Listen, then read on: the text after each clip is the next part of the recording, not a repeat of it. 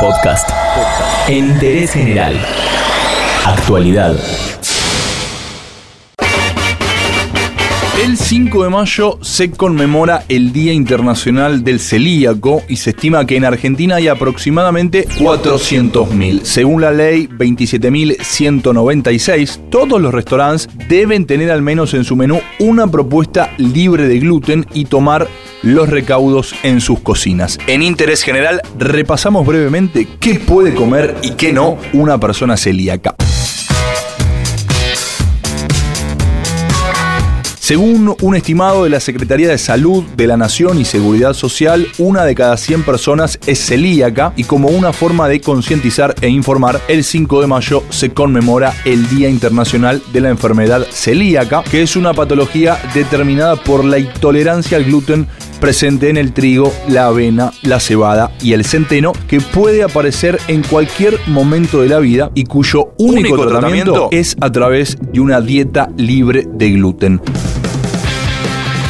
Según la ley 27.196, todos los restaurantes, bares y locales de comida rápida deben garantizar al menos una propuesta libre de gluten en la carta. Cada vez suman más platos sin TAC, aunque no tantos toman los recaudos necesarios para evitar la contaminación cruzada, que es cuando un alimento que no tiene gluten entra en contacto con otro que sí tiene, ya sea por haber utilizado los mismos utensilios para cocinar, manipular ambos productos o por no haber limpiado el área de trabajo de manera correcta. Si bien la afección, caracterizada por la intolerancia permanente al gluten obtuvo a lo largo de los últimos años muchísima más difusión, se estima que por cada celíaco diagnosticado hay 8 que todavía no, lo, saben, lo saben, ya que pueden ser asintomáticos, lo que significa que no presentan síntomas de la enfermedad.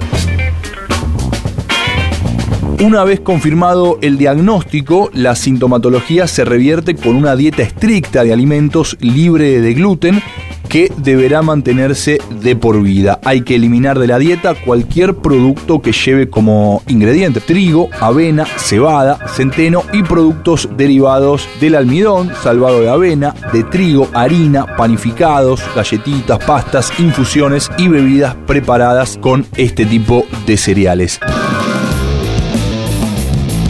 Dentro de los permitidos se encuentran aquellos que por su naturaleza no, contienen TAC. Son las hortalizas, las frutas secas, las legumbres, carnes, huevos, aceites, frutas desecadas y secas. Hay que tener cuidado con los alimentos elaborados industrialmente, en donde el gluten puede aparecer oculto, como son los yogures, los fiambres, los quesos, los flanes, los postres comerciales, también los aderezos, algunas golosinas la yerba mate y algunos productos también que son enlatados. En Argentina, el rotulado de los productos libres de gluten quedó reglamentado luego de la sanción de la Ley Nacional número 26.588, que es a favor de los pacientes con celiaquía. La mayor exigencia reside en lograr la habilitación de la fábrica y del producto cumpliendo con los requisitos que lo certifiquen como, libre, de, gluten.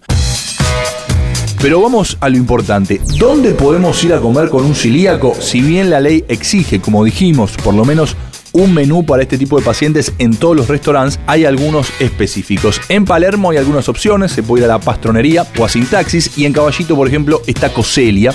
Estos lugares tienen cocina específica para celíacos. Y si queremos tomar un trago, por ejemplo, algo con un celíaco, la cerveza está totalmente prohibida, así que si es por cuestiones de tomar algo al paso y bien popular, hay que recurrir al Fernet y si no, pueden tomar algún trago con gin o directamente un vino. ¿Pueden tomar gaseosa? Sí, pueden tomar gaseosa y también cualquier infusión, un té, un café, aunque si se trata de tomar un café, es recomendable que no sea de una máquina expendedora.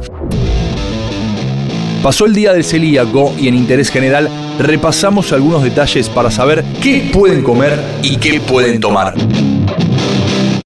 Entérate de esto y muchas cosas más y muchas cosas más en interésgeneral.com.ar.